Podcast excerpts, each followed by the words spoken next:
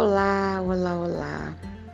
Todo mundo reclamando da pandemia, né? Pelo menos uma grande maioria. Eu não tenho nada para reclamar de nada. Tô achando tudo do jeito que tem que ser. Porque na verdade eu não posso propor a você que me ouve que se adapte às circunstâncias se euzinha não sou capaz de fazer isso. Eu vou contar um caos que, que sucedeu-se aqui na nossa fazenda, no nosso sítio, no quintal maravilhoso que é o nosso reduto, porque o dono do cavalo é o que o engorda, não é? Então é um quintalzinho, mas para nós é uma fazenda próspera e maravilhosa, cheia de tudo que existe de melhor. No meio de tudo isso, um dia, meu bem me perguntou: Mulher, isso aqui é maracujá?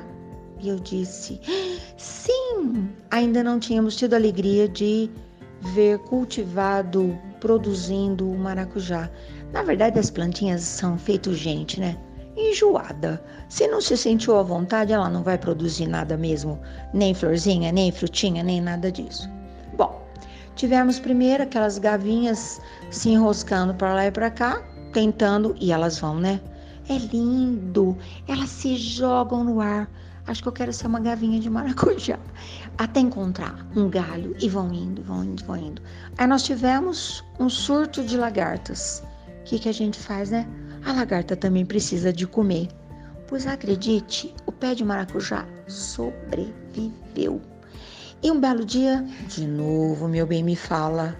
Eu acho que nós temos novidade: as flores. Ai, que coisa mais maravilhosa que são as flores de maracujá. E aí? Começou a propaganda para os netos: olha, aqui não pode mexer, aqui não pode pisar, aqui não pode essa flor nem pensar, deixa a flor aí, um perfume, uma cor e tal. Demorou uma eternidade, mas os maracujás apareceram lindos, incríveis e verdes. Demora, demora, demora, demora. A gente vai lá no na banca do supermercado, tá tudo tão facinho, parece que a flor já nasceu, a fruta já nasceu daquele jeito, né? Não se engane. Tudo que é gostoso, que é doce, que é bom, que anima a gente, demora uma eternidade. Até que começamos a colher os primeiros frutos. Maracujá doce, delicioso, maravilhoso, que coisa fantástica. E aí eu pensei, eu tenho que fazer desse maracujá tudo que for possível. E foi. Primeiro de tudo, uh, era pouquinho ainda, né? Uma mousse pequenininha, mas ficou maravilhoso. Depois a produção foi melhorando. Suco, até uns cubinhos para colocar suco. Faz o cubinho de gelo para colocar no, para fazer uma surpresinha numa, numa bebida qualquer. Aí depois não ia jogar aquela casca linda fora, né? Pois eu fiz um chá de casca de maracujá com cravo da, Índia, da Índia e açúcar demerara. Ah, tinha que ser, com toda a pompa e circunstância.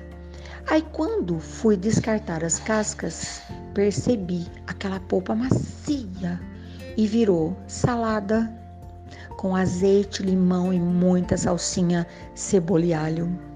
E virou quibe vegano, quibe de casca de polpa, da casca, né? Que a polpa foi o que fez o suco, da casca cozida do maracujá.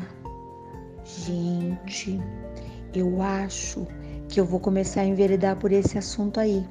Mas eu tenho certeza, já tem comadre minha falando, essa loucura eu já conheço. Se eu faço casca de banana refogada, eu não falo que é refogada, que não é chique isso, né? Puxadinha no alho Ai, ai, ai. Eu tenho umas outras receitas mais ousadas, mais loucas, mas todas elas extremamente perfumadas, saborosas e funcionais, não é? Meu marido garante que se eu ficar no meio do mato eu vou comer. Capim, capim gordura deve ser uma delícia, né? Eu vou, vou perceber pelo comportamento da árvore se aquela folha pode comer pelo comportamento do passarinho, se aquela frutinha é de comer. Que tal? Tô ficando assim agora. Que perigo. Diz que tem um nome essa culinária, né? culinária instintiva para aquecer corações. Um dia eu vou mandar uma marmitinha para você. Você não vai acreditar que belezura que são as minhas invenções de culinária. Eu sou quase instintivamente gourmet. Até amanhã.